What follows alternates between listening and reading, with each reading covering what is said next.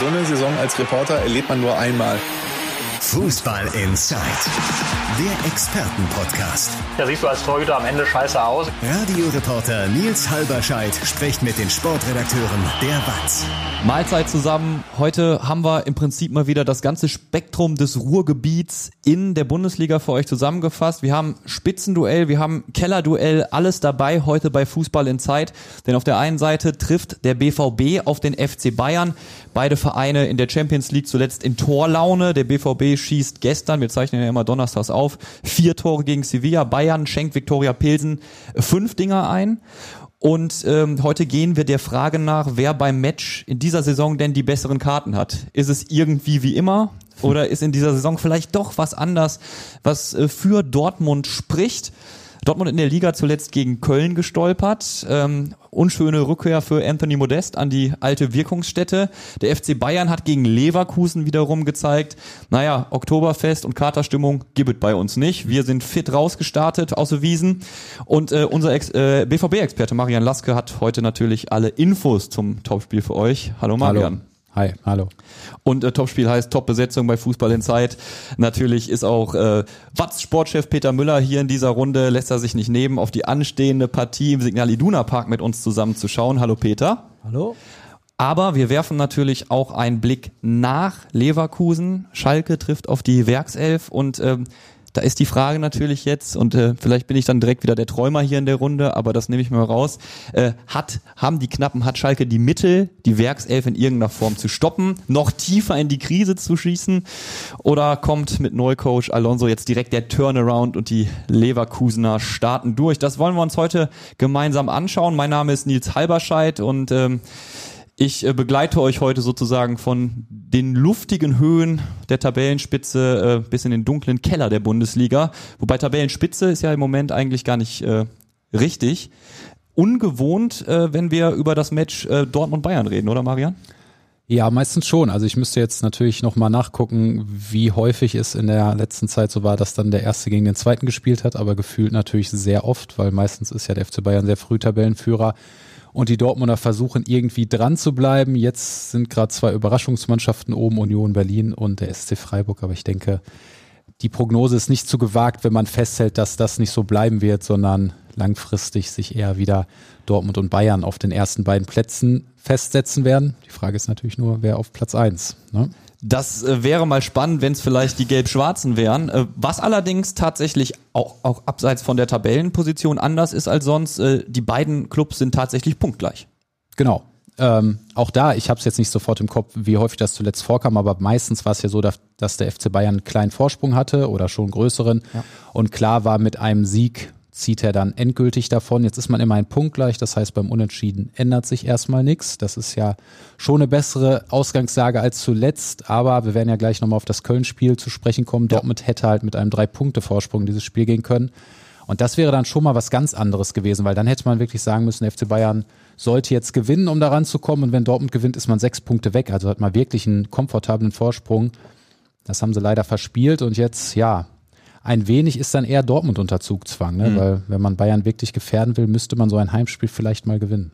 Peter, die Momentaufnahme Bundesliga-Tabelle, ist es nur das, dass Freiburg und Union da oben stehen, dein Gefühl? Ja, glaube ich schon. Ich stimme Marian zu 100 Prozent zu. Ähm, tatsächlich ist es doppelt und dreifach ärgerlich aus Dortmunder Sicht, was da am vergangenen Samstag in Köln in der zweiten Halbzeit passiert ist. Denn wenn du mit einer Führung in die ähm, Kabine gehst zur Pause hm. und Tabellenführer bist und die Aussicht hast, gegen Bayern München in einem Heimspiel eine Woche später als Tabellenführer ja. mit drei Punkten Vorsprung äh, auf den Rasen zu gehen, sich dann innerhalb weniger Minuten dieses Spiel aus der Hand nehmen zu lassen mit einer Leistung, die, wo auch Trainer Terzic den Kopf geschüttelt hat. Ja. Und da, da kann ich nur sagen, also das ist wirklich ein, ein, ein Rückfall in ganz schlimme Zeiten gewesen. Äh, der, ich ich werde aus Borussia Dortmund nicht schlau, aus dieser Mannschaft. Überhaupt nicht. Wir standen heute Morgen in unserer äh, Fußballrunde auf der Arbeit bei uns in der Redaktion bei Radio Duisburg und haben natürlich auch schon über dieses Spiel so ein bisschen geredet. Ist natürlich Talk of the Town immer so ein Match. Ähm, und da sagte der Chefredakteur, fand ich ganz witzig, ähm, beim FC Bayern ist es so, die sind da, wenn sie da sein müssen. Und bei Dortmund ist das Gegenteil der Fall. Zeigen die da gegen Köln wieder ihre altbekannten Probleme? Gegen Köln, ganz sicher. Es kann auch gut sein, dass sie gegen äh, Bayern anders auftreten, aber man hätte ja eine ganz andere Ausgangsposition ja. gehabt. Man hat ja, du hast es versäumt, mit ganz breiter Brust auftreten zu können und zu sagen zu können, wenn ich heute einen guten Tag erwische gegen Bayern München und eine Topleistung aus Köln bestätige und in Sevilla zwischendurch gewonnen habe, dann ziehe ich auf sechs Punkte davon. Ist nicht passiert. Jetzt ist genau das eingetreten, was Marian gerade gesagt hat. Borussia Dortmund steht mehr unter Druck als Bayern München. Jetzt spielst du, Peter spricht's an, eigentlich eine solide, eine solide, eine gute erste Hälfte. Mhm. Was ist denn da bitte in der zweiten Halbzeit dann passiert? Ja, ist natürlich in so einem Moment schwer zu erklären, weil man kann natürlich nicht in die Köpfe reingucken und äh, Fußball ist es nun mal manchmal so, dass es dann so Entwicklungen gibt. Äh, der eine fühlt sich schlechter, der andere wird von einem Negativsog mitgerissen und Dortmund schafft es dann bei solchen Rückschlägen oder in solchen Momenten halt zu selten irgendwie den Turnaround zu schaffen, sich dann doch irgendwie wieder auf, aufzubäumen, sich dagegen zu stemmen. Das kommt halt immer wieder vor. Ähm, es ist halt immer ein bisschen kompliziert bei Dortmund, weil man hat andererseits dann auch Spiele, wo sie das dann zeigen, wo sie irgendwie so ein 1-0 über die Zeit bringen, wo sie vielleicht äh, äh, eine Führung knapp retten. Ähm, sie haben auch überzeugende Auftritte dabei, aber sie haben halt immer wieder diese Rückfälle. Und in Köln war es halt deswegen, finde ich, so prägnant. Ähm, die anderen Niederlagen kann man auch teilweise anders erklären, aber da war es halt tatsächlich so, du hast gemerkt, es hat einfach was gefehlt in der zweiten Halbzeit. Die haben sich so mehr oder weniger den Schneid abkaufen lassen. Köln hat jetzt nicht groß umgestellt, irgendwas Besonderes gemacht. Und Dortmund hat dann keinen Weg mehr gefunden, in dieses Spiel zurückzufinden. Und dem Fall war es wirklich so, es ist schwierig, es auf was anderes zu schieben als auf die Haltung und die Einstellung. Dann man bist, kann halt, ja, man kann wieder beim M-Wort, ne? Fast. Ja, in, aber in dem Fall schon und das hat ja auch Edin Terzic aufgemacht. Also alle Dortmunder Probleme hängen nicht nur mit Mentalität zusammen. Da gibt es vielschichtige Probleme in der Offensive, in der Defensive, auch an der Kaderzusammensetzung.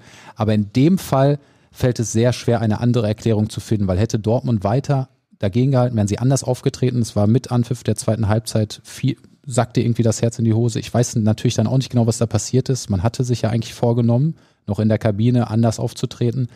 Ähm, ja, und dann nahm das Unheil seinen Lauf. Und das ist natürlich ein sehr bitterer Rückschlag gewesen, auf Man jeden hat Fall. ja in den vergangenen Jahren auch immer mal wieder ähm, dem Trainer Vorwürfe gemacht, dass dieses Problem ja. nicht in den Griff bekommen ja. wurde. Äh, ganz besonders war das in der Favre-Zeit. Aber jetzt hat Borussia Dortmund einen Trainer, der die Leidenschaft ja vorlebt. Absolut. Der 1A zu diesem Verein passt, der vorher Fan war und jetzt Trainer ist und Verantwortung trägt. Also wenn, wenn, wer nicht, wer, wenn nicht in den Terzic, müsste das alles in den Griff kriegen. Aber interessanterweise ist trotz wechselndem Personals auch auf Spielerseite diese alte äh, Dortmunder Problematik geblieben, dass die Mannschaft inkonstant ist und unberechenbar bleibt. Denn die hat ja schon, sie hat ja schon gegen Bremen im Heimspiel alles aus der Hand gegeben in den letzten Minuten, auch da in einer Phase. Ja, ja also die, die Konzentration nicht perfekt hochgehalten über die gesamte Spielzeit. Dann ist sie in Leipzig mehr oder weniger chancenlos gewesen. Auch da, naja, wenn ich die beiden Mannschaften gegenüberstelle, müsste Borussia Dortmund es mit RB Leipzig natürlich aufnehmen können. Ja. So, und dann passiert das jetzt in Köln. Und das ist natürlich irgendwie, da muss jetzt auch mal äh, durchgegriffen werden, aber das sagt sich so leicht. Das sagt sich so leicht. Ich kann mir nicht vorstellen, dass Edin Terzic damit locker umgeht. Nee. Also das ist halt die Frage, ne? wie greifst du durch? Ne? Also es wird ja nicht, es wird ja kein, kein Fluch auf dem BVB lasten, dass irgendwie ein Schalke-Fan sich mal eine Voodoo-Puppe gebastelt hat und irgendwie diesen äh, Mentalitätsfluch auf die Mannschaft gelegt hat. Mhm. Ist, äh, wie, wie würdet ihr sachlich rangehen? Sind es die Leute, die eben beim BVB seit Jahren sind und nie weggegangen sind, schuld, dass es dieses Problem immer noch gibt? Ähm, lässt sich das also, überhaupt von außen irgendwie erkennen? Ich naja, meine, wir haben es schon oft also, versucht. Ne? Man muss ja zunächst einmal sagen, es liegt auch immer am Vergleichsrahmen. Der Vergleichsrahmen ist halt der FC Bayern. Also man muss mhm. natürlich sagen, schaut man auf RB Leipzig, die hatten jetzt auch so eine Phase in der Saison, Bayer Stimmt. Leverkusen. Also es gibt, eine Spitzenmannschaft kann solche Phasen haben. Das soll jetzt keine Ausrede sein, nur man muss halt sehen, man vergleicht es dann immer mit dem FC Bayern und dadurch wundert man sich, hä, Gut. was ist denn mit dem BVB los? So das, das grundsätzlich, aber man muss halt klar sagen, die Verantwortlichen haben das ja zumindest erkannt. Sie haben das ja schon in der letzten Saison angesprochen, dass sie ihr Personal verändern wollen dass sie eine neue Wucht, eine neue Härte in den Kader bekommen haben und Edin Terzic spricht es immer wieder an.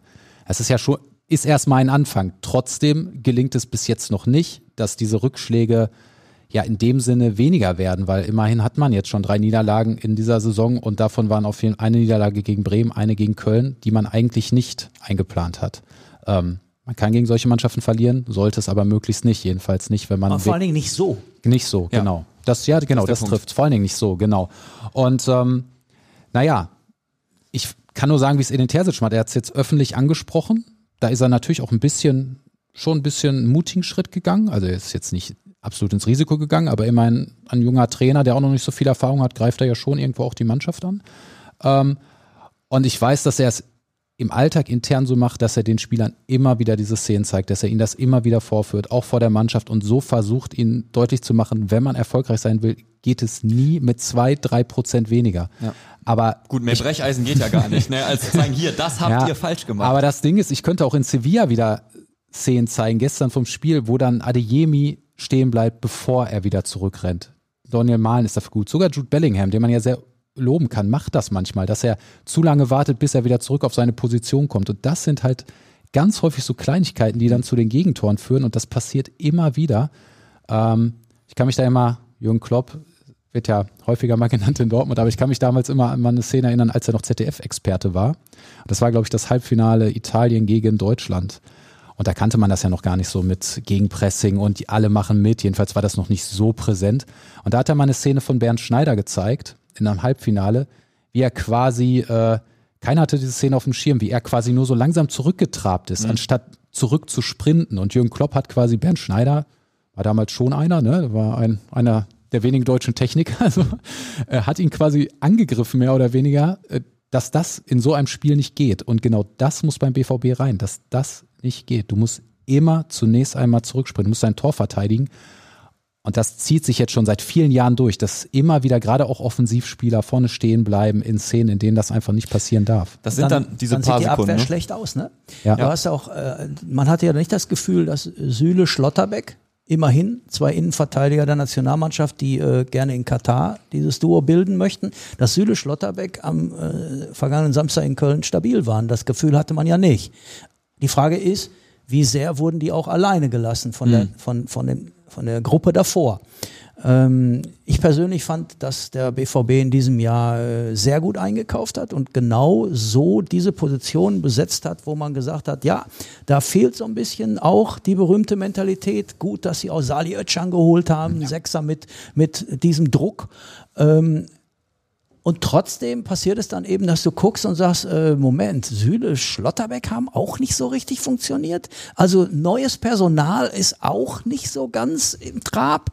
Und äh, klar, der über den Mittelstürmer reden wir gleich sicherlich auch noch, ist ein besonderes Problem. Ja. Aber wenn du dann das siehst und sagst, Mats Hummels, der ja immer kritisiert wird als der, als der etwas langsamere Routinier, war bei neun von zehn Dortmunder Gegentoren nicht auf dem Platz. Also Dortmund hat bisher zehn Gegentore kassiert, auch nur zehn geschossen. Und von den zehn Toren neunmal war Mats Hummels nicht auf dem Platz. Möglicherweise ist dieser Spieler noch wertvoller, als viele geglaubt haben. Oft abgeschrieben, dieser Mann. Viel zu früh. Das Viel stimmt. zu früh. Ich persönlich glaube, dass Mats Hummels noch einen hohen Wert für diese Mannschaft hat. Schauen wir. Ich meine, du hast ja im Prinzip schon gekonnt übergeleitet zum Champions League Spiel gegen Sevilla. ähm, schauen wir ein bisschen genauer drauf. Ähm, und wir können dann direkt was aufgreifen, was Peter sage, äh, sagte. Schauen wir mal direkt auf die Position des Stürmers. Die war ja direkt mal anders besetzt. Ähm, ähm, Anthony Modest zum ersten Mal als Joker tatsächlich. Ähm, das Ergebnis 4 zu 1 spricht erstmal klare Bände. Sevilla hatte allerdings auch viele Chancen. Also hätte auch anders ausgehen können. Trotzdem, klarer Sieg, 4 zu 1. Was lief anders als gegen Köln? Ja, ob da unbedingt so viel anders lief, das, das weiß ich jetzt Das noch nicht. Spielglück. Also wenn man, ja, ja gut, aber wenn man, das war wirklich gestern schon ein sehr verrücktes Spiel, weil Sevilla hat quasi nicht verteidigt. Sowas habe ich auf dem Niveau fast noch nie gesehen. Also die waren ja meistens immer nur mit zwei, drei Mann hinten, der Rest war vorne. Äh, haben es auf der, auf die Art und Weise dann natürlich auch geschafft, Dortmund schon häufiger mal in Verlegenheit zu bringen. Da hätte, es hätte auch ein bisschen anderen Spielverlauf nehmen können. Trotzdem muss man aber sagen, die Dortmunder nach diesem Rückschlag, nach der Ansprache von Edin Terzic, haben dann gestern schon Zeichen gesetzt. Also du hast schon gemerkt, da will jeder. Also das kann man nicht sagen, dass da irgendeiner nicht wollte. Man hat gesehen, es gab auch immer Phasen, in denen hat das Pressing gut funktioniert, in denen haben die Angriffe gut funktioniert. Also es war schon, es war ein guter Auftritt. Du hast immer ein 4-1 in Sevilla gewonnen. Also es ist wirklich ein großer Schritt Richtung Achtelfinale und das ist sehr wichtig für den Verein, nachdem in der letzten Saison die Champions League so äh, katastrophal lief und auch die Europa League dann gegen, Glas gegen die Glasgow Rangers. Ja. ist also ein sehr wichtiger Erfolg auch für Edin Terzic, auch um Ruhe zu bewahren in dem ganzen Verein. Ähm, und deswegen war das erstmal ein wichtiger Sieg. Nach dem Rückschlag, das muss man so klar sagen, aber man hat natürlich schon auch gesehen, dass Dortmund weiterhin Probleme hat. auch in der Defensive. Äh, also wenn du so gegen den FC Bayern spielst, dann Gute dann Nacht. kriegst du ein paar mehr Gegentore. Das kann man, glaube ich, schon festhalten. Ja. Wirst du vor allem darfst du nicht mit einem Mann weniger spielen. Und tatsächlich ist es, äh, es klingt jetzt ein bisschen böse, aber äh, die Leistung von Anthony Modest in Köln fand ich unterirdisch. Ähm, ich habe bei Twitter gelesen, da schrieb jemand bitterböse, ähm, am meisten bewegt hat er sich vorm Spiel, als er die Hände geschüttelt hat, äh, die vielen Kölner zum Hände. alten Coach die, unter zum, anderem Ja, genau, ne, so hat mal sein Wiedersehen da gefeiert. Ja. Und damit dabei hat er sich am meisten bewegt an diesem Tag. Ähm, ich weiß nicht, was mit dem los ist, denn tatsächlich ist es ja so, der BVB hat auch auf der Mittelstürmerposition den Weggang von ha auf den Weggang von Haaland gut reagiert und ja. Sebastian Haller geholt. Ja. Was dann passiert ist, dieses große Unglück und große persönliche, die große persönliche Tragik, dafür kann keiner was, dafür kann auch der Verein nichts. Und in seiner Not hat er dann den Modest geholt und von dem weiß man ja, dass der auch, dass der auch schon mal das Tor getroffen hat. Warum der immer noch nicht in Dortmund angekommen ist, ist für mich auch ein Rätsel. Also so ein Spieler müsste eigentlich die Qualität haben ähm, sich da besser und schneller anzupassen. Wenn mhm. das dann aber nicht passiert, muss man reagieren. Und das finde ich war gestern wichtig, dass Terzic da mal ein Zeichen gesetzt hat und gesagt hat, wir probieren das jetzt mal mit Mukoko, denn der hat es sich ja verdient. Ja. Der hat gezeigt, dass er will. Äh, Edin Terzic hat äh, kürzlich gesagt, dass er oft überdreht und manchmal zu viel will und dass man ihn halt bremsen muss. Ja. Aber er hat ja gegen Schalke gezeigt, auch dann, indem er das Spiel entschieden hat, auch in anderen Situationen gefährlich war, dass er das auf jeden Fall mit einem schwächelnden Modest aufnehmen kann. Und dann muss man ihn auch mal spielen lassen. Ich weiß nicht, wie Terzic das für Samstag machen wird, aber ich finde, Yusufa Mokoko hat eine Chance verdient. Ist eine interessante Frage. Wird er nach der nach dem Titel Derby Held jetzt auch noch den Titel Bayern Schreck äh, sich vielleicht äh, sich vielleicht organisieren, sich vielleicht holen? Äh, schwer abzuschätzen vorab oder denkst du schon äh, nach der Geschichte jetzt in der Champions League, dass er auch gegen Bayern von Ich bin gespannt. Also ist ja natürlich ein bisschen die Frage, auf was man setzt. Vermutlich setzt man ja eher auf Umschaltsituationen und dann ist Mokoko auf jeden Fall der gefährlichere als Anthony Modest durch sein Tempo, dadurch, dass er sich halt dann auch mal in so einen Abwehrspieler so rein reinschlängelt, man kann das schwierig beschreiben, irgendwie mit seinen Körperdrehungen dann irgendwie drumherum kommt äh, und ja auf jeden Fall eine Menge Betrieb macht. Also für einen Abwehrspieler immer unangenehm. Ja. Man muss sagen, gestern war es natürlich noch ein anderes Niveau als jetzt, äh, als die Bayern-Verteidigung. Äh, da muss er sich dann erstmal behaupten. Mhm. Ähm, ja, Anthony Modest fehlen in Dortmund die Flanken. Äh, bis jetzt hat Dortmund sein Spieldach noch nicht so umgestellt, dass es deutlich mehr Flanken kommt, vor allen Dingen deutlich genauere Flanken, gezieltere Flanken. Das hat Terzic ja eigentlich immer vor, hat er zumindest in der Vorbereitung gesagt. Das ist bis jetzt noch nicht passiert. Ähm, ja, und so fehlt Modest völlig die Bindung zum Spiel bis jetzt. Äh, also es ist wirklich sehr häufig sehr enttäuschende Auftritte. Ähm, und ich kann mir deswegen gut vorstellen, dass Terzic Mokoko die Chance gibt. Aber man muss halt festhalten, da fehlt derzeit die internationale Spitzenklasse auf dieser Position. Mokoko kann da vielleicht hinkommen, ja. muss sich da natürlich noch einen großen Schritt machen. Modest kommt halt vom FC Köln. Ich fand den Transfer sinnvoll, habe ich ja hier damals auch im Podcast gesagt, in de, also in dem Moment, weil wen solltest du sonst holen? Und ich meine, der hat ja, hat davor, glaube ich, 20 Saisontore gemacht. Ähm, also ich fand ihn schon sinnvoll. Ja. Ähm, aber man sieht natürlich, das ist jetzt nicht europäische Spitzenklasse und da fehlt es halt gerade. Ähm. Aber das wussten die Dortmunder ja auch, also als sie ihn geholt haben. Das ist der Mann, der der Platzhalter sein genau, soll. Der Ersatz. du konntest nicht nochmal europäische Spitzenklasse, ja. äh, auch mit dem Blick aufs Portemonnaie. Das ist ja, wir befinden uns immer noch in einer Zeit, in der, in der äh, Corona-Verluste von vor zwei Jahren aufgefangen werden genau. müssen. Man kann ja nicht fröhlich äh, weiter Geld ausgeben, wenn man alle, wenn man äh, Haaland ersetzen muss. Also ich glaube auch, Marian hat, hat da komplett recht, ähm, dass, dass äh, auch dieser Transfer Sinn ergeben hat zu dem Zeitpunkt, als er gemacht wurde. Lasst uns, lasst uns gleich noch ein bisschen in mhm. wenigen Minuten auf das schauen, was jetzt noch unmittelbar vor dem Match gegen Bayern äh, wichtig wird, mhm. denn wir können noch einer anderen Mannschaft heute die Mentalitätsfrage stellen, Peter. Ähm, Königsblau trägt diese Mannschaft in der Regel. Ähm, Schalke gegen Augsburg. Spielt ab der 70. Minute in Überzahl. Kommt zurück, zeigt ja eigentlich Mentalität, findet ins Spiel und schafft es dann gegen zehn Augsburger nicht mal einen Punkt mitzunehmen, geschweige denn zu gewinnen. Nein, die Schalker verlieren am Ende 3 zu 2. Was hat da gefehlt? Kramer hat ja gesagt, das Spiel war zu unruhig in der Ja. Überzahl. Ja, also wir reden hier über eine komplett, also es ist eine komplett andere Diskussion. Ja. Und eine Mentalitätsfrage ist es null. Wenn Schalkes Spieler eins haben, dann Mentalität. Reicht das für die Bundesliga? Nein. Das ist die relevante Frage. Wir reden hier also über fehlende Qualität. Und dann, wenn du die nicht hast, musst du als Mannschaft klug agieren. Das heißt, du musst eine Strategie haben, wie ich mit einem Gegner wie Augsburg, der durchaus unangenehm ist und der auch schon äh, hat auch Bayern München geschlagen. Also das ist jetzt auch nicht so dahergelaufenes, äh, dahergelaufener Gegner, den man mal eben wegputzt. Ja. Da musst du gegen Augsburg strategisch klug spielen. Das ist von der ersten Minute an nicht gewesen.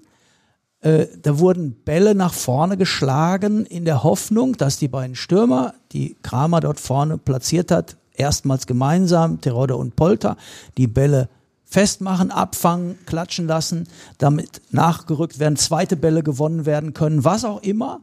Jedenfalls waren das so Bälle, die so, so wir schlagen die jetzt mal nach vorne und hoffen, dass was passiert. Die Folge war, dass Konter gekommen sind, gleich beim ersten Tor schon, also wo du denkst, das kann nicht sein, dass da die Restverteidigung aufgelöst ist und dass wir haben, äh, Schalke ist in der Innenverteidigung auch noch langsam ähm, durch Yoshida, das ist nicht mehr Itakura und ähm, tatsächlich fragst du dich, wie kann Schalke, wenn ich so eine Taktik wähle, es mit langen Bällen nach vorne zu versuchen, wie kann ich dann hinten aufgelöst sein? Das muss ja erstmal, das ist ja die wichtigste Geschichte, dass ich hinten dann stabil stehe.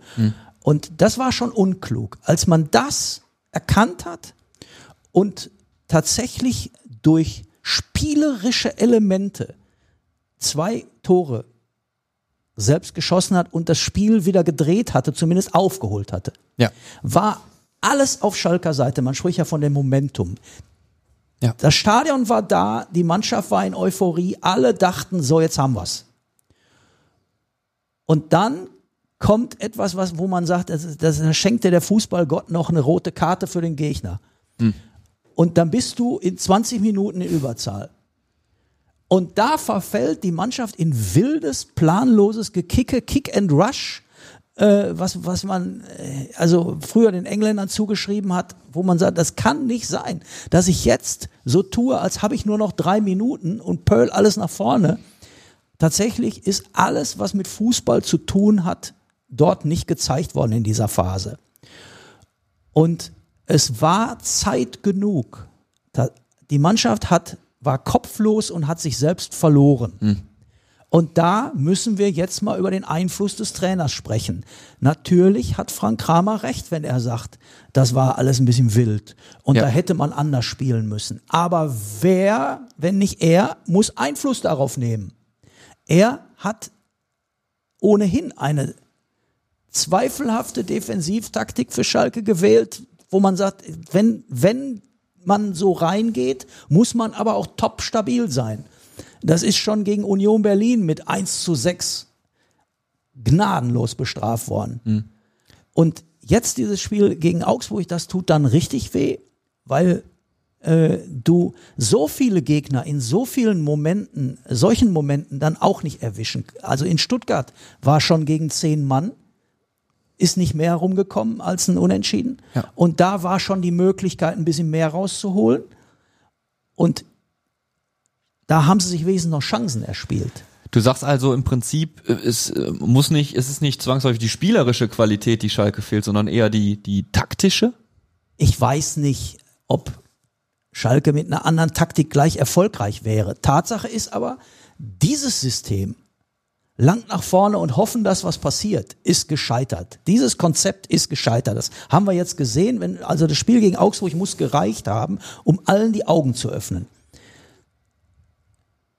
Wie viel Qualität tatsächlich in dieser Schalker Mannschaft steckt, sei dahin sei dahingestellt. Ich glaube, dass Schalke natürlich vom, vom Aufgebot her, das unter Finanzax finanziellen Aspekten zusammengestellt wurde, vom Aufgebot her eine Mannschaft ist, die selbstverständlich gegen den Abstieg kämpft. Und das vom ersten Spieltag an und wird auch bis zum letzten Spieltag vermutlich im Abstiegskampf stecken.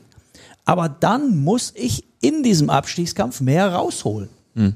So wie das im vergangenen Jahr dem Aufsteiger VfL Bochum gelungen ist. Es ist schon möglich, dass man als Gruppe mehr erreicht. Als dieses vogelwilde Gekicke in den letzten 20 Minuten gegen Augsburg. Kann ich nicht verstehen, muss ich sagen. Peter Müller on fire, wenn er sowas sieht, ganz offensichtlich. Und jetzt äh, hast du natürlich nicht nur die Situation, äh, dass du dort keine Punkte geholt hast, du hast ja auch noch Verletzte mitgenommen fürs nächste Ja gut, Spiel. das ist natürlich dann wieder super bitter und extrem traurig und, und sehr, sehr schade. Dann trifft es ausgerechnet den Salazar, der natürlich einer ist, der noch ein bisschen was mit dem Ball bewegen kann. Äh, wo ich mich auch schon oft genug geärgert habe, dass er erst in der zweiten Halbzeit kommt oder äh, 80 Minuten auf der Bank sitzt, ähm, weil der Trainer halt eine andere Spielweise bevorzugt. Tatsächlich ist das ein Ballschlepper, der auch mal ein bisschen äh, Überraschendes drauf hat. Und äh, beliebt ist er obendrein noch bei den Fans. Also dieser Verlust ist mal wieder ein Schlag in die Magengrube, der kommt noch obendrauf. Dann holst du einen jungen Verteidiger und der sagt Da auch erstmal holst du einen Tschüss. neuen Verteidiger, einen jungen Verteidiger und der verabschiedet sich auch erstmal, ganz genau. Das ist auch so ein bisschen jetzt Glücksspiel. Das, also, das ist jetzt, boah, jetzt muss Schalke auch mal Glück haben.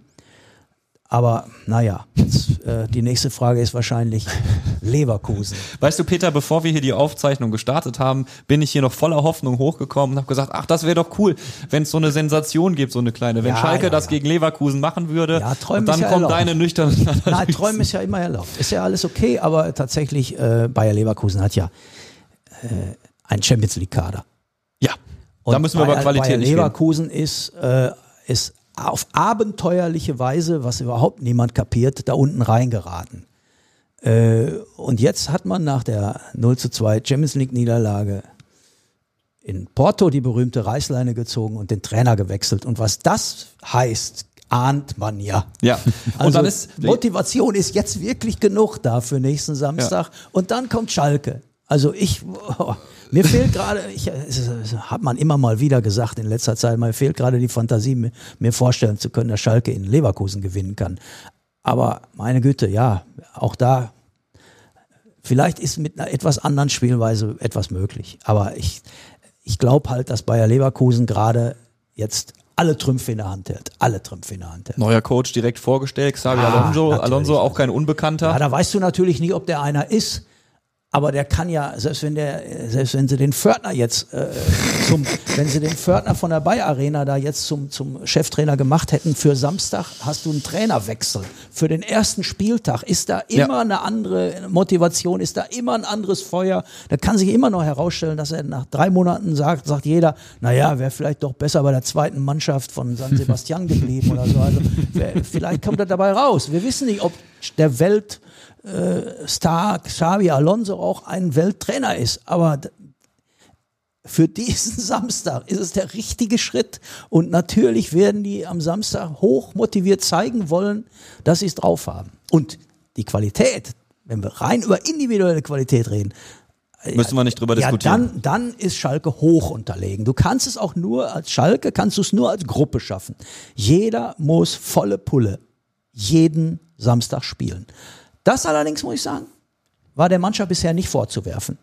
Sie haben tatsächlich, sie haben tatsächlich schon gekämpft und gerackert und geackert. Auch in Dortmund bei dem 0 zu 1, bei der 0 zu 1 Niederlage war die Schalk, waren die Schalker kämpferisch einwandfrei. Da war gar, gar nichts gegen zu sagen. Auch da hatte man das Gefühl, äh, so richtig nach vorne spielen wollten sie gar nicht. Also bei Leverkusen werden die Karten auf jeden Fall neu gemischt. Das ist so, wenn ein neuer Trainer kommt. Der Fördner wäre vielleicht ein bisschen günstiger gewesen. Vielleicht hätten sie es erstmal so probieren sollen. Ähm, volle Pulle kämpfen gilt ja im Prinzip genauso auch für den BVB gegen den FC Bayern. Tatsächlich äh, ist es in äh, Dortmund aber auch so, dass äh, die äh, Planer dort ein bisschen schauen müssen, was ist mit den Verletzten. Kobel wieder im Kader jetzt gewesen. Wird auch vermutlich spielen können, denke ich mal. Mats Hummels, denke ich, wird rechtzeitig fit und bei Marco Reus gibt es ja auch die Hoffnung, dass er spielen kann. Also sollte sich die personelle Lage etwas entspannen. Ähm, ist auch eigentlich kein neuer Verletzter hinzugekommen. Von daher Reus denke ich schon, Hummels denke ich auch und Kobel auch. Und gerade auch Krieger Kobel, der hat also vor seiner Verletzung echt ähm, auch, sage ich mal, den ein oder anderen Punkt festgehalten und war wirklich in herausragender Form. Also auch wenn es wenn es Alexander Meyer jetzt gut gemacht hat, ist das gerade für so ein Spiel dann auch, auch eine wichtige Personalie, dass man da wieder seinen Rückhalt im Tor hat. Du hast geschrieben in der Watz ähm, in einem Kommentar, dass äh, die BVB-Profis äh, nach äh, Gegentoren ihre Schultern hängen lassen gerne mal. Das war so eine, war eine Zwischenüberschrift im Text. Kommt vor. Und das darf der ja im Prinzip, also du musst ja gegen Bayern darfst ja auch mal damit rechnen, dass du mal ein Gegentor Ja. bekommst. Ja. Also ich denke mal, genau sowas darf dir nicht passieren jetzt. Nee, aber man muss sagen, in der, also zumindest in der vergangenen Saison sahen sie gegen Bayern eigentlich ziemlich gut aus und haben genau das nicht gemacht und trotzdem am Ende verloren.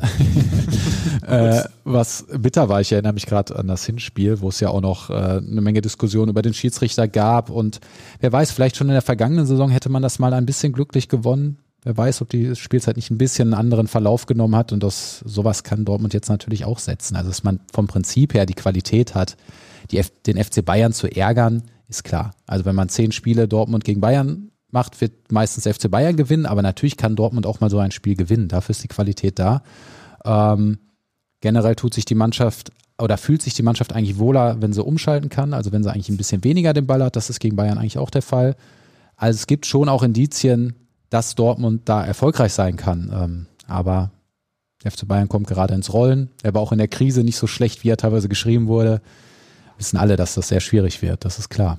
So, ich werfe jetzt nochmal eine These zum Schluss in den Raum, um einen Strich drunter zu machen und die dürft ihr dann nach allen Regeln der Kunst zerpflücken. Okay. Da habt ihr doch Spaß dran. Ja. Ähm, Du hast es gerade schon angesprochen, der FC Bayern äh, war gar nicht so schlagbar, wie, äh, wie er gerne dargestellt worden ist. Genau, ja. Letztendlich hat er schon früh Punkte liegen lassen und ich werfe jetzt die These in den Raum, naja, so schlagbar wie in den letzten Wochen waren die Bayern ja lange nicht mehr. Was spricht denn, spricht doch nichts dagegen, dass Dortmund sie zurück ins Loch schießt.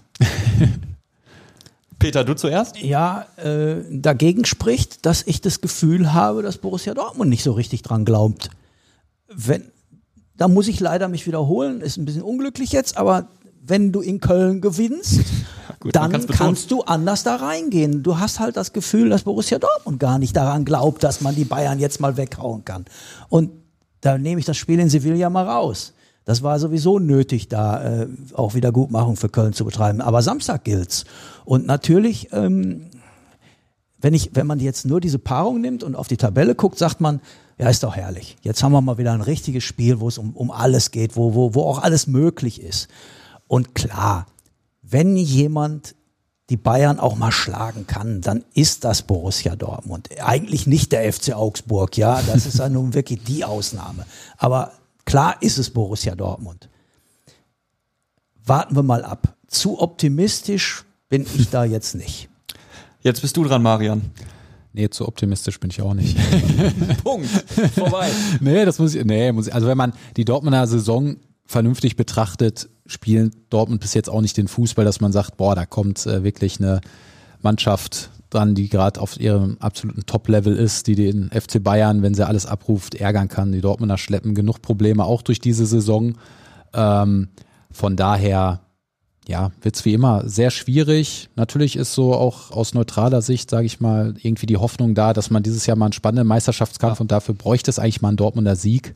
Das würde, glaube ich, der ganzen Liga gut tun. Auf wenigstens ganzen mal eine Zeit Titelkampf. lang. Ne? Ob das jetzt dann hinten raus ein riesen Genau. Titelkampf wird, ist ja immer noch offen. Bleibt spannend Man dann. weiß ja, wie die Bayern dann Ja. noch mal aufdrehen. Genau. Aber, aber tatsächlich, dass du das Gefühl hast, dass Borussia Dortmund in dieser Saison mal ein bisschen mehr mitmischt. Genau. Das noch ein bisschen mehr, die, noch eine Zeit lang länger das offen hält. Genau. Das möchten ja alle. Sonst hat man halt immer diese Scheinspannung, wie das Kollege Matthias Dersch vom Kicker mal sehr schön beschrieben hat. Immer so drei, vier Punkte Vorsprung des FC Bayern. Jeder schreibt irgendwie eine Es gewisse Spannung, ja- Spannung herbei, die eigentlich nicht da ist, weil jeder weiß, das wird der Borussia Dortmund nicht mehr aufholen. Und deswegen für die Liga, für die Bundesliga, ich glaube für alle Fans, außer die das, wobei vielleicht selbst für die Fans des FC Bayern wäre Ah, es ich ja mal ja schön. nicht. Ich weiß nicht. Die sind Wenn es so ein verwöhnt. bisschen spannender wäre, ja. Ja, ich würde mich auch darüber freuen, wenn es nicht um irgendwelche europäischen Plätze am Ende der Saison nur spannend wird, sondern auch mal wieder um die Meisterschaft. Ähm, ich glaube, jeder von uns äh, freut sich aufs Spiel, ob es jetzt rein beruflich ist oder privat, dann äh, vor der Flimmerkiste im Stadion, wie auch immer.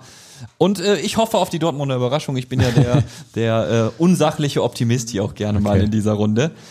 Und äh, wir schauen natürlich wie immer zum Ende der Folge auch noch auf die anderen anstehenden Partien für die Ruhrgebietsclubs, äh, die es denn da so gibt. Ähm, ich würde sagen, wir starten, weil wir es gerade drin hatten, ähm, am Samstag um 15.30 Uhr mit Leverkusen gegen Schalke. Peter, du darfst jetzt tippen. Ja. Es ist ein bisschen bitter, aber ich, ich, ich muss jetzt mal ehrlich sein, was ich glaube. Ich tippe 3 zu 1 für Leverkusen. 3 zu 1 für Leverkusen. Ich, ich du hast ja meine, meine Träume, meine Luftschloss im Prinzip eingerissen, gnadenlos. Ich äh, bleib aber dabei. Ich tippe dann trotzdem einfach ein äh, 1 zu 0 für Schalke. Okay. Nehmen, äh, nehmen wir auch, ne?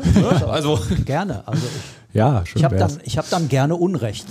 sehr schön. Dann einigen wir uns darauf. Ja.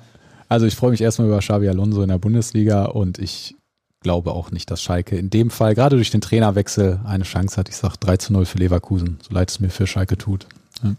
Gleichzeitig spielt äh, Bochum gegen Frankfurt. Ähm, da bin ich, um ehrlich zu sein, langsam pessimistisch. Also äh, so viel Liebe ich auch für den Fußball hier im Pott habe. Ähm, Frankfurt auch zuletzt wieder stark. Ich, ich, ich kann, ich, ich sehe es einfach nicht. Ich glaube, das kann auch mal 0 zu 3 aus Bochumer Sicht ausgehen. Wie seht ihr's? Ja, ich sehe es ehrlicherweise ähnlich, auch wenn ich jetzt nicht nur gegen die Ruhrgebietsclubs äh, tippen möchte, aber ja, ich glaube an ein 2 zu 1 für Eintracht Frankfurt. Bochum, glaube ich, schafft es da nicht, die Wende einzuläuten. Nee, äh, also Riemann hält da den, den zum 2 zu 1 kommt es nicht, Riemann hält den Okay. Elfmeter in der 90. Also 1-1. Auch schön. 1-1. Okay, Auch gut. Das Immerhin. Wir. Äh, Jetzt kommen wir, ich weiß, warum du gesagt hast, du hast äh, nicht nur gegen die Ruhrgebiet-Clubs tippen willst. Jetzt kommt natürlich das Spiel BVG, Ja. äh, BVB gegen Bayern. Wir haben gleich noch die dritte Liga, Marian. Keine Sorge, da kannst du ja dann vielleicht ein bisschen optimistischer tippen. Ja, jetzt kommt's drauf an, ne? Was tippst du? Ich sage einfach mal, es wird spektakulär. Äh, Dortmund gewinnt allerdings nicht, aber es reicht immerhin zu einem 3 zu 3. Okay, ich sag, ähm, ja, punktgleich, das äh, wäre auch interessant, wenn es punktgleich bleiben, wenn die beiden Clubs punktgleich b- bleiben würden. Ähm, pff, ich habe ja diese, diese These gerade formuliert, jetzt kann ich ja nicht gegen Dortmund tippen. Ne? Äh, ja, deshalb gewinnen die natürlich 2 zu 1. Ich hänge 2 zu 2 dran. Okay, also zweimal ein Punkt. Das ist ja doch recht optimistisch. Zweimal ein Punkt, äh, zweimal Punktteilung, ein Sieg, das, das geht. Mit dem Drive gehen wir jetzt rein in die dritte Liga und schauen auf die Paarung Elversberg gegen den MSV Duisburg. Elversberg ja Aufsteiger in die dritte Liga. Denkt man jetzt auf, denkt man jetzt vielleicht ohne mal aufs Papier zu schauen. Naja, das müssen die Zebras aus Duisburg ja wuppen. Tatsächlich aber Tabellenzweiter. Die Elversberger haben ja auch Leverkusen zum Beginn der Saison, Saison aus dem DFB-Pokal gekickt. Da ging's ja, da ging's ja los mit der, mit der, mit der Leverkusener Abwärtsspirale. Verrückt. Deshalb schwierig zu tippen, das Spiel. Ähm, ich ähm, glaube einfach mal an ein äh, Unentschieden, 2 zu 2. Ich sag, Duisburg gewinnt 1 zu 0. Um endlich mal auf einen Ruhrgebietsclub zu tippen. Oh, Marian, danke. Ich Ja. halte dagegen. Also ich finde schon äh, bemerkenswert, Elversberg. Also 2-0 für Elversberg. So kann es durchaus auch kommen. Und dann äh, trifft Rot-Weiß Essen wieder auswärts auf die zweite Mannschaft von Freiburg. Wer möchte loslegen? 1-1. 1-1. Ich sag, Essen gewinnt 1 zu 0. Ich glaube auch, auswärts geht jetzt mal was bei Essen 2 zu 0 kommen. Okay. Dann haben wir noch die Regionalliga West, Rot-Weiß Oberhausen zuletzt auch wieder erfolgreich nach einem Sieg im Niederrhein-Pokal revitalisiert gegen den höherklassigen Gegner MSV Duisburg. Ich war mit MSV-Legende Joachim Hopp zusammen im Stadion, habe das kommentiert, war wunderbar. Ich hatte Angst, dass der Mann einen Herzinfarkt bekommt zwischendurch, weil sich so über die äh, Defensivarbeit der Zebras aufgeregt hat. Okay. Äh, nachdem die äh, Oberhausen am letzten Spieltag auch gewinnen konnte, geht's jetzt gegen Fortuna Düsseldorf 2. Und ich sag, das gewinnen die auch 2 zu 0. Ich sag 2 zu 1. Ja, bleibe ich bei 2-0 auch. Ne? Ja. Und dann haben wir noch Wattenscheid 09 gegen Lippstadt. 9.10. 14 Uhr. Ja, Wattenscheid muss ja mal, ne? Muss. Mo- Wattenscheid muss ja mal. Also komm, sagen wir auch mal 2-0. Ich sag 1 zu 1. Ich sag 1 zu 0. So. dann war da doch viel Optimismus am Ja. Ende drin im Tippen. Das ist ja wohl auch mal erlaubt. Ähm, bevor wir die Folge für heute schließen, ich habe hier noch ein bisschen was auf dem Tisch platziert. Vielleicht erkennt ihr das.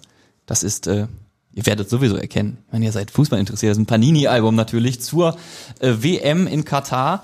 Und ähm, davon haben wir ein paar für euch. Die würden wir euch, äh, würden wir gerne an euch verlosen. Und äh, dazu würden wir gerne die Frage mit euch klären: äh, Panini-Sticker-Alben, diese diese kleinen Päckchen hier.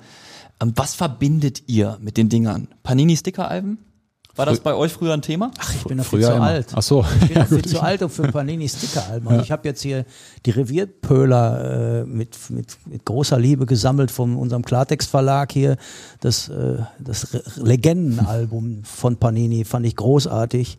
Ähm, aber tatsächlich, als, äh, als ich Fußballbilder gesammelt habe, gab es die noch als richtig, richtige So? Kartonkarten von Bergmann. Und die musste man selber noch mit Uhu oder so einkleben. Und wenn es dann durchsuppte, war das auf der anderen Seite, klebte das alles ganz furchtbar. Also die Sticker waren noch nicht erfunden, als ich äh, irgendwann, wann war es, 20er oder 30er Jahren des vergangenen Jahrhunderts irgendwann angefangen habe mit dem Sammeln. Damals. So sah es da aus, dann, haben, da waren wir ja schon privilegiert. Wir, Wir mussten, waren privilegiert. Wir mussten die Wir Tütchen nur aufreißen, Genau. die Abziehbildchen in die Hefte Langweilig, nur die Ja. Köpfe da drauf. Damals, also hört mir auf. Das ist nichts für einen Peter. Das ist nichts für einen nein, Peter. nein, schon, also ist schon okay. Ähm, Ist ja Kult. Ich weiß nicht, wie es bei Panini dir ist Kult. ist Kult und ich weiß nicht, wie es bei dir war. Bei uns, es gab äh, äh, regelrechte Tauschbörsen auf dem Schulhof damals und da wurde härter verhandelt als auf jedem Bazar. Natürlich. Ja. Ich weiß auch nicht, ob ich jemals eins voll hatte, aber ich war auf jeden Fall immer sehr motiviert, es zu schaffen. Aber ich, Ich weiß es nicht genau, alle. ob ich es mal geschafft habe, wirklich eins voll noch zu kriegen. Also ihr, also wir können für, zumindest schon mal die Grundlage für euch liefern. Vielleicht kriegt ihr ja dieses äh, Panini-Sticker-Album zur WM in Katar voll. Schreibt uns einfach bei WhatsApp und erzählt uns eure Geschichten. Welche, welche Stories verbindet ihr mit diesen kleinen, mit diesem kleinen Aufkleh-Abziehbildchen? Und ähm, wenn ihr richtig cool drauf seid, dann schickt ihr uns eure Geschichte sogar als WhatsApp-Sprachnachricht. Dann können wir sie vielleicht in der nächsten Folge Fußball in Zeit an dieser Stelle sogar verwursteln. Unsere WhatsApp-Nummer ist 01523 1040572. Und damit sind wir am Ende dieser Folge angekommen. Peter, Marian, vielen Dank für, Ja, die, äh, für die unterhaltsame Runde. Wenn ihr noch Feedback habt, geht das natürlich auch via WhatsApp. Könnt ihr dann direkt mit eurer Panini-Geschichte reinschicken. Oder ihr schreibt uns eine Mail an hallo at fußball-insight.de. Vielen Dank und bis zum nächsten Mal. Ciao. Ciao. Ciao. Fußball Inside, der Expertenpodcast von den Lokalradios im Ruhrgebiet und der Watz. Jeden Donnerstag neu, überall, wo es Podcasts gibt.